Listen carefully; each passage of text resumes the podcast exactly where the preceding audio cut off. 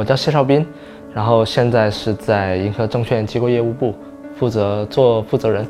然后呢，其实我零九年入行的吧。然后其实我最开始是在零九年在一个阳光私募里面，因为我毕业是我在深圳大学毕业的时候是学计算机的，当时我在私募里面是做，当时还是很流行做自己的网页跟数据库的。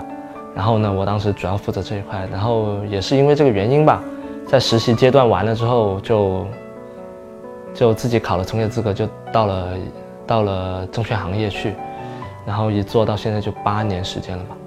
然后所以一开始做的是技术类的工作。对，技术类工作，计算机就是数据统计啊、核算啊、网页啊、设计之类的。接触到业务是怎么想到？觉得这个未来很有发展前途吗？还是？其实其实当时没有想那么多，可能呃规划的也没有那么好，就是觉得呃当时在一个私募里面觉得。私募是一个，当时觉得证券行业真的是很有趣的，然后呃，可能也觉得非常风光吧，可能然后当时也没有想那么多。待遇差别吗？你做技术跟啊，对对，其实其实我觉得我工作比他们辛苦很多，他们就点几个鼠标，看上去就像点几个鼠标，他们就能呃获得很多收益一样，所以当时就很。还是想对于财富的追求啊，是肯定的，然后也其实嗯。就觉得形象各种各种很光鲜嘛，那虽然实际上进来之后，我觉得跟大多数行业其实都差不多。而且近水楼台先得月，对对，机会很多。对，非常多非常多。就是我实习了大概三个月吧，然后帮他们把自己的网页跟数据库搭建起来之后，其实也也跟他他们跑了很多的上市公司跟什么一起去参加参观，然后确实也有很多的机会在学习。所以从做技术转到做业务，中间有没有？接受过系统的培训嗯，其实那时候呃刚开始有从业资格证这个东西，但是我是一口气把从业资格、基金交易，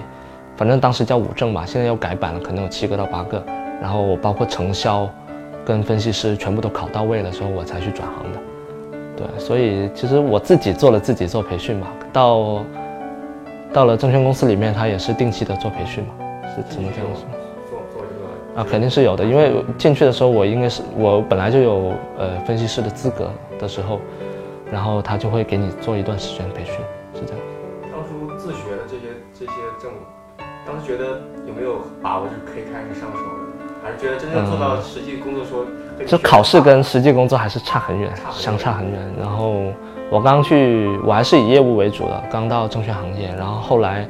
呃，有幸到了就是。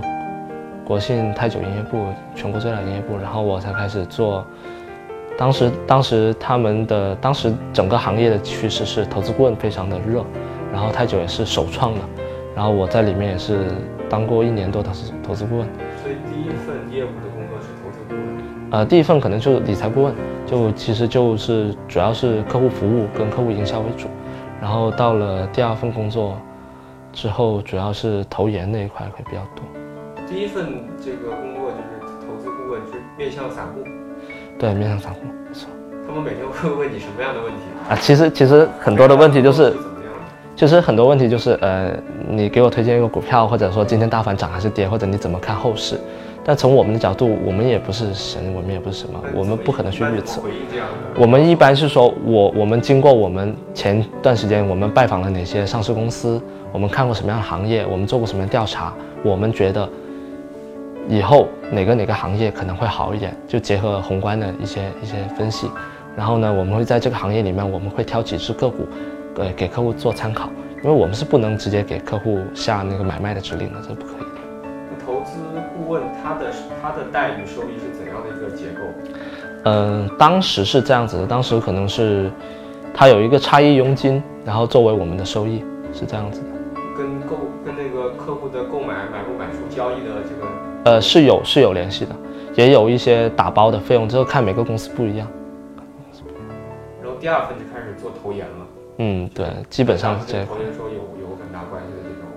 对，其实其实类似吧，其实但可能更多的是你把精力集中在研究上，可能把面对客户的事情交给客户经理或者理财经理这样子。当时是哪个行业的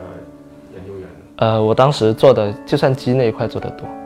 还是原来老的老的那个学科背景的。对，没错，因为呃，其实现在研究员其实挺欢迎符合背景的，就像或者呃符合经历，就是特别你在实实业工作过的，然后你又有金融的那种基础知识，然后其实现在特别欢迎这种，因为他对行业的理解很深刻。这份工作做了多久？其实也大概一年多吧，也大概一年多。一两年就很快的又转换了跑道。对，然后基本上，呃，后面我就基本上在负责机构业务了，因为其实做那一年多，跟自己的性格有关系吧，性格有关系。然后做研究员太太枯燥了。呃，其实真的是一个很枯燥，而且它是一个很辛苦的工作，它不像我们看得上去很简单，就是我每天对着那个，就对着电脑翻一下数据就行了。其实像像我们消费品的一些研究员就很典型。就是我要经常跑到店铺去，看一下它的终端的店面，它人流怎么样，然后跟他们的店员聊天，跟他们店长聊天，这样才能真真正的感受到市场的情绪，才能提前去判断。就真的不是说你真坐在办公室就能搞定的，就经常也出差那时候。所以当时的工作是每天要除了要研究案头工作，还要天天跑。对对对，然后包括其实。遇到那些公司的上市公司，他也会提各种需求，然后我们也会跟进，所以我是从这一方面慢慢转行到机构业务去，就是现在的工作一直做到现在。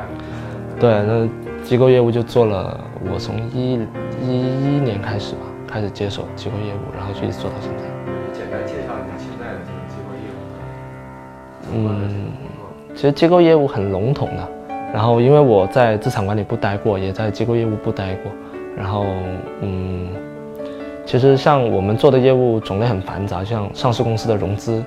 它融资可能有用股权融资，可能用它的物业融资，其实我们都都会给他出方案。然后他想要上市之后，可能想做一些员工激励，我们可能会给他设计员工的持股方案。然后包括他各式各样的需求吧，反正然后有一些是限售股的一些减持避税，或者说做一些各种各样的一些服务。然后呢，像。客户那一块，因为机构业务不仅仅对着上市公司嘛，对投资类的，可能我们针对的大多都是公募基金，然后或者是一些呃私募基金，然后给一些高净值客户做他们的产品，就是财富的规划，或者做一些产品的定制，是这样子。高净值客户他的这个量级能达到多大？嗯，就这么说吧，就是如果现在我们叫高净值客户协会的定义是。认购私募的，它都定义为高净值客户。现在认购私募最少是一百万起，然后认购的时候还要出一个证明，主要是证明自己有三百万的净资产、金融资产，然后或者是年年化五十万的收入，就是这样子。那你是具体怎么帮判断这些基金还有这些产品推荐给你的？其实首先就是每个基金它自己的策略是不一样的。当然是要最后要匹配到客户的风险或者客户自己的预期到底是怎么样的，呃，这个东西就挺多了，因为客户自己有很多客户自己不知道自己的需求在哪里，我们可能会给他多种多样的建议，他自己最后选择一块，然后我们再根据他的选择，我们去找相应的匹配的一些私募。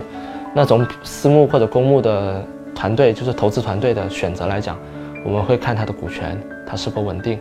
它的风控跟投资是否是分离。然后他的研究员的实力或者研究员的经历，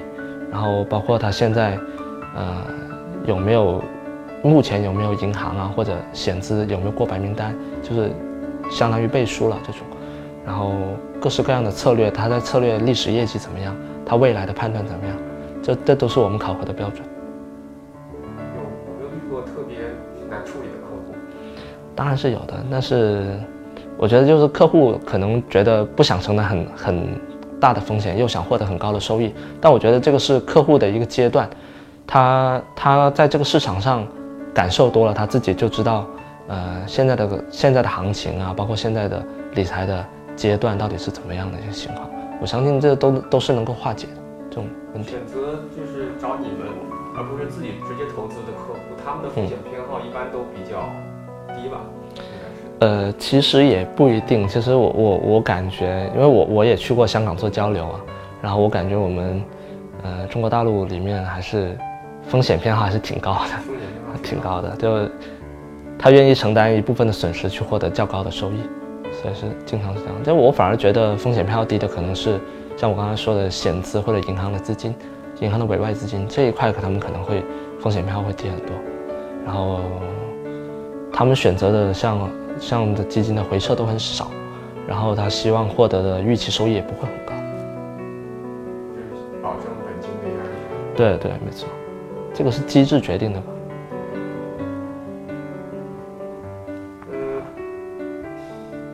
最可以分享的一次，就是很成功的一次，就是给顾客的一次，这个叫什么建议？建议，你嗯觉得那次涨得最多或者收益最高的一次？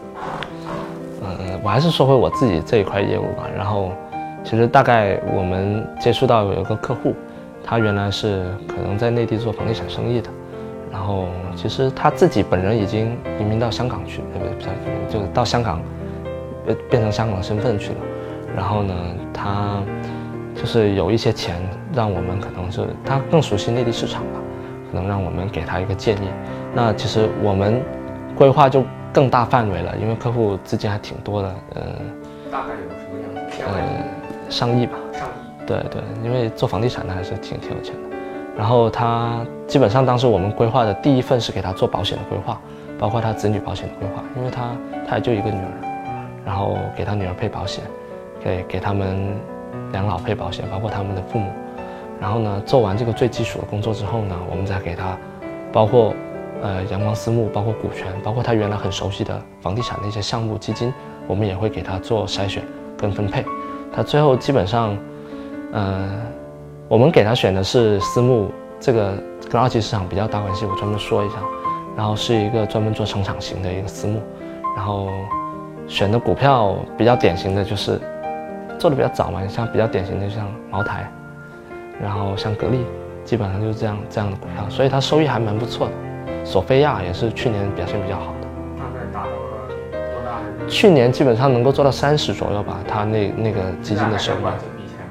啊也在管这笔钱，对，所以对去年有三十的收益，大概，因为我也没有最近也没有好好的去看这个事情了，但是很稳健的，很稳健。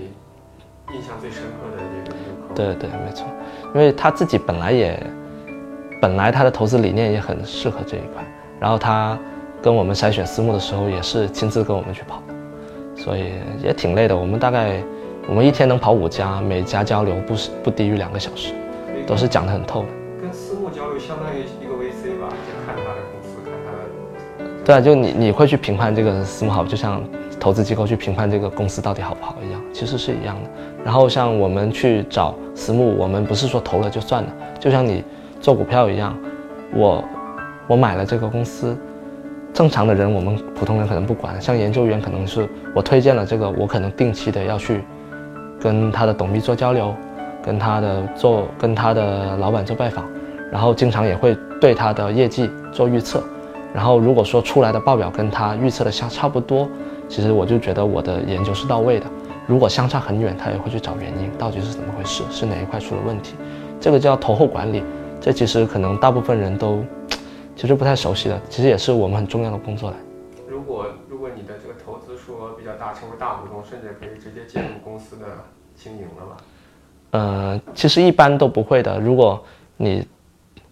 如果在二级市场买，我们叫举牌嘛，就是呃之前出过很多像万科这种事情，我们是很熟悉的这些名词。但如果是未上市的企业，我们做财务投资的话，其实是不涉及这个这个经营权的，不涉及经营权的。那这是一个这是好的案例了，有没有就是说有后悔的吗？有没有嗯，比较其实也有没有达到预期的，嗯、怎么说？就像有一些客户，他心理预期其实很高，但是呢，呃，像他那种心理预期可能会出现全盘倾覆，他可能想所有的钱都投到一个股权项目去，然后这个股权项目，因为一般我们挑的股权基金，它可能投的项目不会只有一个，因为本来周期很长，它资金的周转是非常不灵活的股权的项目，然后他又他如果万一这个项目不成功，其实概率不算高，但是它的收益可能真的是五倍、十倍甚至更高。但所以说，我们像客户可能非常看好一个东西，他最后最后是他想全部钱都投这个，但我们是坚决反对这个这种事情。我们觉得，呃，没有必要为了那那些收益去搏，因为会承担的风险是全盘倾覆的风险。但也许那个项目真的就很好了，就就很好。但是这个我觉得，呃，不是因为这个项目好或不好我们做的判断，我们是不能把就算有百分之一的全盘倾覆风险，我们都不能去尝试。鸡蛋不能放在一个篮对对对，这个是确实那个真的是做的很好，那个股权就是这个股权投资本身是做的很好的，但是我们还当时还是建议他不要去，他就听了我们的话，也分了好多份，也投了一些呃其他证券类的私募也投了，那当然行情有波动，可能收益也不算的非常好，但对比他全全部钱都投到那个股权项目去，当然是没法比的。后悔当初没有。对，但但我们也跟他做过很多沟通，但是呃，我觉得这个是理念的问题，我们不希望他真的投了那个，可也许这次成功了，下一次他又压一个失败了，然后到时候再跟我们说，哎，我们受到教训了，我们不希望客户这样子来跟我们达到一个比较好的共识，这样子代价太大。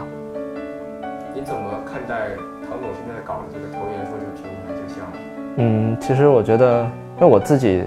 本来就是跨行业过来的，然后当时自己能做的就是把所有的证都考齐，然后换个岗位，然后看他们的培训，然后不断的追，然后把专业知识补回来，然后后后续我也我也有什么会计资格啊，什么什么都做了，